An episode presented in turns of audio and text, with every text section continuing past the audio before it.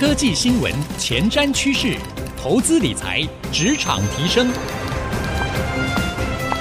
科技人关心科技事，欢迎收听《科技领航家》。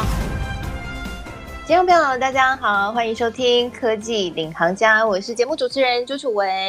今天呢，我们在《科技领航家》节目要带大家来认识美股。为什么要认识美股呢？我只能说哦，最近几年啊，在看这个新闻呢，除了台湾的台积电拔得头筹之外，还有一间公司哦，几乎是各大媒体都会聊的那个公司，就是特斯拉。诶，当然啊，除了特斯拉之外，还有苹果啊。马上呢，这个苹果呢发表会又要吸引大家的目光了。虽然我们在台湾都是在谈说，哎，怎么样投资它的相关概念股、相关供应商，但是有没有想过，哎，如果我可以直接去投资特斯拉啊，我直接去投资苹果，那会不会更方便呢？哎，更不用说哦，其实我们现在放眼望去啊，啊，你在平常日常生活中用的很多的东西，哎，其实都是美国公司哎，所以就有人说啊，这个投资美股啊，可能呢，你就可以有更多更多的选择。但是美股投资不容易，对不对？大家可能一想到要投资美股，要看那么多英文，就吓坏了。所以，我们今天呢，为各位邀请到的是美股女神，我心目中的美股女神哈，也是《美股投资学》这一本书的作者 Jenny。他在这本书里面呢，教大家怎么样用一些简单的方法啊，就可以来投资美股。同时呢，也帮大家做了非常详细，我认为几乎等于百科全书方式的去介绍了美股到底是什么啊。我们今天就请 Jenny 来跟我们好好聊一聊。欢迎 Jenny。嗨，楚文好，大家好。嗨，Jenny，你知道其实我很久很久很久以前就已经在看你的粉丝团了。那个时候，因为你在那个粉丝团上面，你们开了一个 JC 财经观点的粉丝团嘛，然后呢，都会写那个乐乐等很长的分析文章，还有阅读心得。对，那个时候，那个时候粉丝团正红的时候，大家都喜欢放美丽的图片啊，然后配上有点像现在的 IG 啦，就是文字不会那么长。哇，我那个时候就印象好深刻，想说哇，到底是谁？而且我记得你们在那个介绍上面还说新创公司的老板，所以我觉得到底是谁？从来没有露面，然后这么有有学问，然后写的这个文章呢，巨细靡遗，针砭入里，到底是谁？一直很神秘哈。我从好久以前就看你们的粉丝团，后来认识你了之后，才发现哇，原来是个美女。你那时候 surprise，对，你那时候跟我讲说，你本来以为我的文章是一个男生写的，就是感觉用笔比较严肃，然后感觉讲话就是比较偏向那一般的一些分析师。那分析师因为大多数他又是男生嘛，对不对？所以就给人家的感觉就是真的比较有距离感。但是后来真的露脸之后，他会觉得对这个粉丝团有一些改观。会觉得说，哎、欸，加入了一些亲和感，然后也有更多的一些讨论的机会。嗯，哎、欸，所以其实就像我刚刚一开始讲的哈，你的这个整个的投资历程还蛮特别的，就是你自己是在光电产业当老板嘛，哈，然后后来你又转为现在是专职的投资人，对，所以你是怎么一步一步这样子走入这一行的？因为我一开始的时候，其实我在经营光电产业，然后我就会认识一些中小企业的老板啊，或者是在跟他们聊天的过程当中，其实我就会建立一个商业思维。其实这样讲好像会觉得说好像有什么特别了不起的事情，其实不是。因为我觉得投资跟人生一样，其实你就是一直从别人的经验，像我早期比较年轻嘛，所以我就借由一些可能前辈啊，或者是比较年纪比较长的一些老板。他告诉我说，他对于公司的整个愿景，然后整个规划是怎么样，然后来建构他当时就是很成功的这个事业。那我后来，因为我一开始跟大家一样，也都是在投资台股，所以在投资台股的时候呢，我就是套用这样子的方式，譬如说我用一个商业逻辑，我觉得这家公司可能未来会变成一个什么样子。如果这个样子呢，是我心目中觉得我很认同的，然后这个老板他平常出来的时候呢，我也觉得他的思考逻辑跟我很像的，那我就去投资。可是我后来发现，进到美股之后啊，这个方法其实更适用。就是像巴菲特，他是不是其实也常常讲，就是你应该要把你自己当成一个公司的经营者，来思考这家公司比较一个长远的未来。今天这样你在持有这档公司的股票的时候，其实你会更抱得住。所以我后来就开始慢慢的从台股把资金移到美股去，然后。又在借由美股本来大家很熟悉的公司，然后开始去延伸出去很多像新的公司，然后你会觉得一直好像在学新的东西，就永远都学不完的感觉。嗯，对，所以这是美股很吸引你的地方，对不对？然后你就转到美股去了。但是很多的投资朋友可能都会觉得，像我自己啦，我也是以投资台股为主，一直都还没有前进到美股，因为就会觉得说啊，那个好像不是很熟，然后资讯好像没有很很像台股这边，我们每天打开节目，大家都在聊台股啊，就是美股相关的资讯好像比较少，而且呢，诶，要看财报，但都是英文呢，就不知道怎么无从看起。你那个时候有遇到这样的障碍问题吗？你觉得这个部分是可以克服的吗？你怎么克服？其实我觉得这个问题也是现在很多投资人他不敢踏入美股，或者是他抗拒去踏入美股一个很重要的原因。我觉得第一个就是他不知道他要怎么去开户，嗯、然后第二个是美股他今天交易的时间跟我们是反过来的嘛，他是晚上九点半之后才开盘。那大家就会觉得说，那我今天做台股，我可能可以盯整场，可是我到美股去之后，我可能到十二点一点我就要睡觉了，我明天还要上班，我又没有办法看到最后，那怎么办？其实我觉得第一个问题就是，现在美股其实开户的管道，除了海外的券商在网络上面就可以有中文的一些客服来协助你之外，你在台湾的副委托券商其实也有很多的呃营业员啊，或者是证券商，他可以提供这样的服务，然后有很多的咨询管道。那第二个就是。投资美股，因为你今天要找的是真的可以长期持有，然后真的有长期生产力的公司嘛，所以你今天一定是会。更想要去研究这家公司深入的基本面，然后你不会因为它一天的股价波动，然后你就去把手上的股票卖出。所以我觉得这个是很重要的一件事情，就是不要因为这样子，然后去抗拒美股，你反而是应该要先去尝试。加上你可能用 ETF 去布局，你可以买入一篮子，就是像台湾五十这样的基金，到美股去，你就是买入 S&P 五百指数的基金，有包括大概五百档的公司都在这个 ETF 里面。那这样也是一个很简单，然后很易执行的一个方式。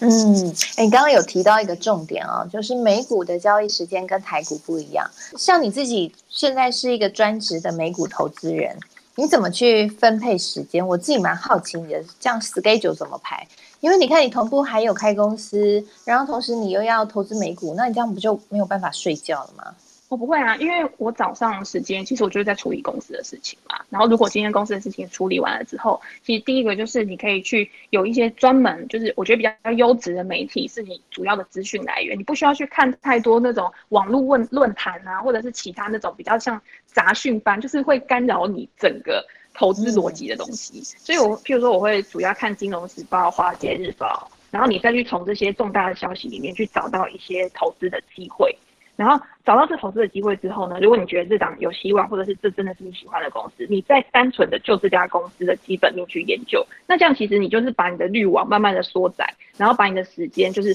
专注在某一些特定的呃标的上面，我觉得这样会是一个比较好的一个投资方式。那刚刚呢，Jenny 有特别提到了，如果说在投资美股的时候，我们说美股小白要进来要投资，不知道投资什么公司哈。其实呢，你可以先从投资一篮子股票开始，像是 ETF 就会是一个比较好的选择。其实你在那个《美股投资学》这本书里面也做了蛮详尽的介绍，就把 ETF 做了很多分类，像是有大盘的 ETF 啊，然后有全球市场的 ETF 啊，然后还有像是一些十一大产业相关 ETF，你还说这个部分可以跟景气来做搭配的操作哈，哈，或者是最近很红的。这个女股神 Cathy Wood 方舟投资的五个旗舰基金，其实这些都可以在美股，只要你进到美股市场，哈，这些都是可以选择的标的，对不对？那我好奇哦，那这个部分跟台股的 ETF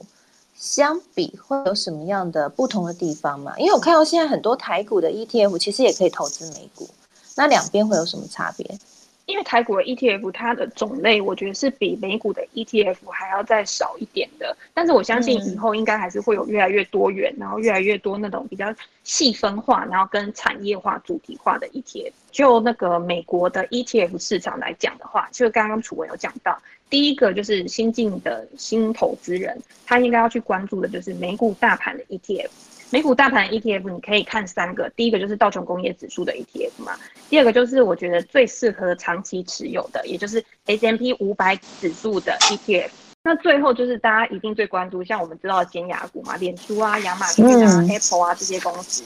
那它都是纳斯达克一百指数 ETF 里面的成分股，而且它这几大公司呢，其实占了纳斯达克的权重，大概就已经到了大概四十个 percent 左右。所以等于是你今天你去买这一档 ETF 的话，你就是直接买了这些，就是我们知道的科技巨头，然后跟着他们的一个长期成长，然后一起去做一个获利。那我刚刚有讲到，就是今天美股它把所有的产业分成十一个大的类别，所以今天如果你是一个呃被动又主动的投资人的话，其实你可以跟着这个产业的循环，然后去做一个呃不同产业在不同时期的投资配置。譬如说，我今天在防御就是股价呃市场上面比较面临到衰退的一个状况的时候，那你就要去想，今天如果市场衰退了。那有什么产业是比较不会受到影响的？是不是必须消费类？我们平常都必须要用到的东西，健康照护类是不是？今天不管你有没有钱，你都是必须要去做一个身体的一个保养。那这个就是属于比较防御类型的。那今天如果是在一个复苏期的话，在一个成长期，那你是不是就要去看到生产力最强的类股是哪一个类类？股科技股一定是生产力最强的嘛，就是现在市场上面也是最夯的一个类股。嗯，那这个时候你资金上面，你就可以把科技类股做一个更大资金的一个配置。然后你今天再慢慢的联准会，它今天要升息还是降息，然后跟着一个政策总体经济的一个变化，然后再去调整你的持股组合。那如果今天你再更偏向再主动再主动，你想要做一个自己的主动选股，或者是你想要挑比较积极型的主动型的 ETF 的话，那 ARK 基金就是方舟投资的这个木头姐姐呢，它的基金里面就有分成五大类的破坏式创新的 ETF，那你就可以从这边然后去做一个参考，或者直接买这种 ETF 作为你的一个投资组合的一个选择。哎，那我好奇想问一下啊，像我们现在的整个的景气啊，会是像你书中里面提到的哪一个时期啊？是目前是在一个复苏期吗？我觉得现在是一个从复苏转到成长的一个阶段，因为像以前我们都会笑，就是新进市场的投资人，说啊，你没经过二零零八年啊，你没经过欧债风暴，你感觉好像就是没有经历一个完整的市场循环。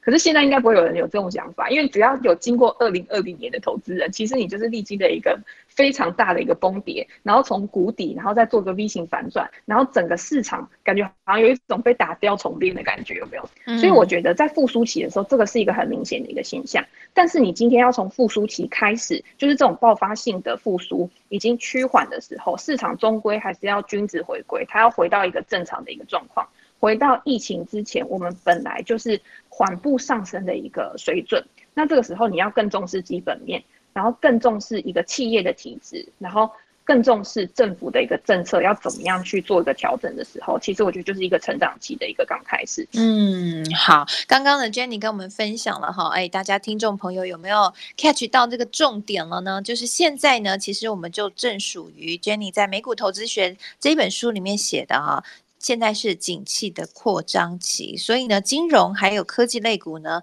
会是一个现在可以特别去留意的族群哈，会表现得比较好。那如果你想要前进美股的话，Jenny 呢在书中也有建议，美股的小白哈，就是你是新手的话，可以从 ETF 这边来入手。那休息一下，广告回来，我们继续来深入聊一聊。哎，那如果说现在的阶段呢，想要跟 Jenny 刚刚提到的一样，来试试看，来主动的选股，哎，特别是。好，最近我们说 FANG 尖牙股好热哦，脸书、亚马逊、Netflix、谷歌这些呢公司我都很喜欢，不过呢，他们股价已经很高嘞。那我在这个时候应该要怎么样来做进场的布局呢？休息一下，广告回来，我们继续来深入聊一聊。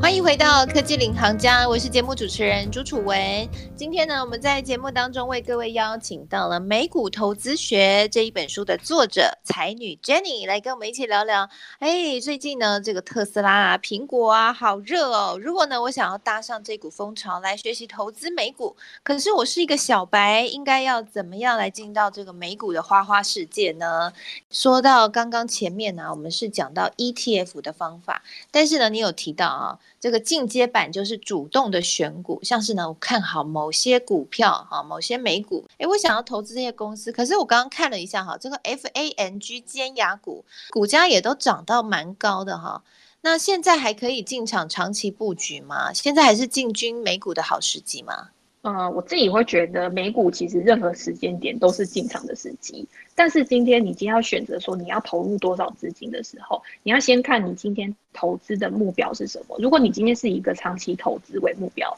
然后你规划你每个月可能从你的固定现金流，譬如说你的薪资啊，或者是你其他的一个现金流收入里面支付多少去做这个美股的投资，然后做一个定期定额，就像我们一般以前在买基金一样，反正我就是固定。去累积我的一个长期报酬资产，那我觉得现在脸书、亚马逊，然后 Netflix 或者是 Google 这些公司，其实都是很适合长期持有，因为他们现在除了他们本业很赚钱，其实他们在破坏式创新，就是未来即将要发展的一些领域，譬如说像电动车啊，或者是像支付这些，其实都还处于一个发展初期，然后甚至是未来市场还有非常大的一个状况，然后这些公司它又有一个规模优势，可以去。比一些小型的公司风险更低。那如果今天大家不知道到底要买哪一家，就像我们刚刚讲的 QQQ 这一档纳斯达克一百的 ETF，其实就是一个很好的布局。但是如果你今天是以一个短期投资为主的话，那其实我书里面有提到技术分析的部分嘛，我会以一个就是趋势线，因为今天不管是长期还是短期，它都会有一个长期的趋势跟一个短期的趋势。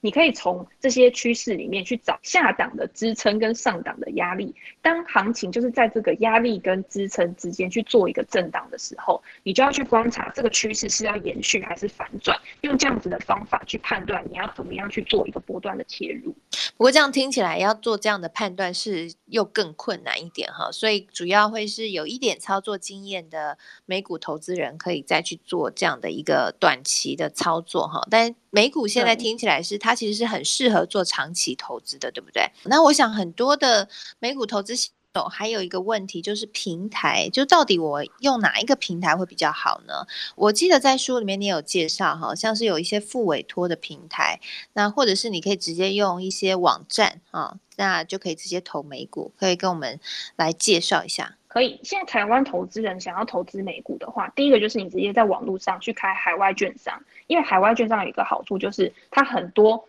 平台它投资股票跟 ETF 是零手续费的，这个对一般投资人来说，它成本上面它就节省很多了吧？那你今天如果是开台湾券商的副委托账户的话，它就会有一个最低的一个手续费的一个要求。那这个时候呢，如果你今天只是买一股两股，因为美股它是没有。呃，你股数是可以一股一股买的，那你相对来说一股的成本就会比人家高。那副委托完全就是没有好处嘛？当然也不是。第一个就是税务的问题。今天如果你在海外，如果你有一些意外状况，那遗产税的部分在海外还有六万块的免税额，然后剩下的你可能要委托呃国外的律师啊，或者是国外的一些机构去帮你做一个处理。但是如果你今天是用副委托的话，因为资料是可以。请副委托的券商去做一个提供的，在处理上面这个流程，我觉得会比在海外券商来的呃更方便一些。那如果你今天是做个短期操作的话，那我觉得开海外券商会是比较好的，因为它零手续费，所以你今天在不管是操作上面，然后或者是你在选择的商品上面，甚至是海外的券商，它是呃融资交易，它用三十个 percent 的钱，它就可以去做、嗯、呃现股的操作。但是在台湾，你就是做现股，就是你的现金交易，它等于是一个现金账户，你有多少钱就做多少事情。然后，如果你今天是做一个长期配置的话，我觉得用付委托其实也是一个很好的方法，就把它当成买基金一样。然后你今天就是用定期定额，然后这个定期呢跟定额呢，它的资金量是可以比较大一点的。那你去换算成本，其实我觉得就不会有太高的这个状况。嗯，说到像买基金这样哈，最近这个美股的基金，这个方舟投资，我们说 Cathy Wood 木头姐姐的基金啊，呃，非常的红啊，主要是因为木头姐姐呢，她投资了特斯拉一战成名，然后。让他获得了女股神的称号，所以我看最近有好多人都喜欢追踪这个木头姐姐的五档这个旗舰基金，ARKK 啊，ARKQ、ARKW、ARKG、ARKF 等等，他们的这个基金的动向啊。那我想问一下，我们新手投资人适合去投资木头姐姐这样的基金吗？因为它主要都是一些比较新兴的科技嘛，哈，比较前瞻的一些科技趋势的投资，这个适合我们吗？嗯，我觉得这样从几个角度来想，第一个就是大家投资 ETF 的时候，第一个会想到是不是就是被动投资？你今天你不用去思考太多，反正我就是呃，他去追踪一个指数，然后我钱进去之后，他就是会跟着这个指数的权重成分股去做一个配置。但是方舟基金的 ETF 它是主动型的 ETF，也就是跟买基金一样，你是相信这个 ETF 的呃经营者，嗯、你相信这个木头姐姐，你才去买它的 ETF。那相对的这些 ETF 呢，它的持股数量是比较少的，它每一档 ETF 的持股数量大概就是三十档左右。然后，尤其是这些公司，它可能又是比较中小型的，没有赚钱的公司，所以它的股价波动一定是会比较大的。那它 Tesla 在它的呃旗舰型基金里面，大概占比就是十个 percent 左右。所以你又可以知道，今天 Tesla 它的股价如果不动，或者是它的股价下跌的时候，对于方舟基金的 ETF，它的影响一定是很大的。去年 Tesla 它的股价成长非常多，成长了大概六七倍，但是到今年。大家可以看到，Tesla 它在加入到 S&P 五百成分股之后，其他的股价已经没有办法像之前就是有那种飙涨的状况，甚至是在市场的这个激情退去之后，它在今年的表现反而是比较平淡的。连带着就是方舟基金它的 ETF，其实它的表现其实也是比较平淡的。那你在这样的一个情况之下，你有没有办法去认同呃木头姐姐她的一个投资理念？她通常都是以五年为一个周期去看一家公司的一个发展。如果你觉得你可以去。呃，认同他的理念，然后你也觉得他持有这些公司，真的是在五年之后可以有一个很好的发展的。我觉得把部分的资金不要 all in，就是把部分的资金去呃放到这种呃破坏式创新型的 ETF 上面，我觉得是 OK 的。好，今天呢，非常谢谢 Jenny 啊，来跟我们分享啊。所以刚刚 Jenny 呢讲的非常的完整啊，从这个美股呢，呃，平台的选择、交易的时间，帮我们做了一个很详尽介绍哈。那希望呢，今天这一集可以对大家有所帮助了。谢谢 Jenny 今天来到我们节目当中的分享，谢谢楚文，谢谢大家。也都会推荐大家，如果对于美股有兴趣的话，可以去看 Jenny 这一本书《美股投资学》。那今天呢，我们的节目除了会在 FM 九七点五播出之外，同步上到 Apple Podcast 还有 Spotify。那欢迎各位可以上到 Apple Podcast、Spotify 搜寻“科技领航家”，就可以随选随听我们的每一集节目。也邀请您可以帮我们约翰评分哦。那同时呢，在今天节目播出之后，我会将 Jenny 精彩的分享以及我的心得感想写成一篇采访笔记。放在我的脸书粉丝团，搜寻财经主播主持人朱楚文，就可以看得到了。邀请您跟我们一起来交流喽。好，谢谢各位收听今天的节目，我是楚文，我们下次再会喽，拜拜。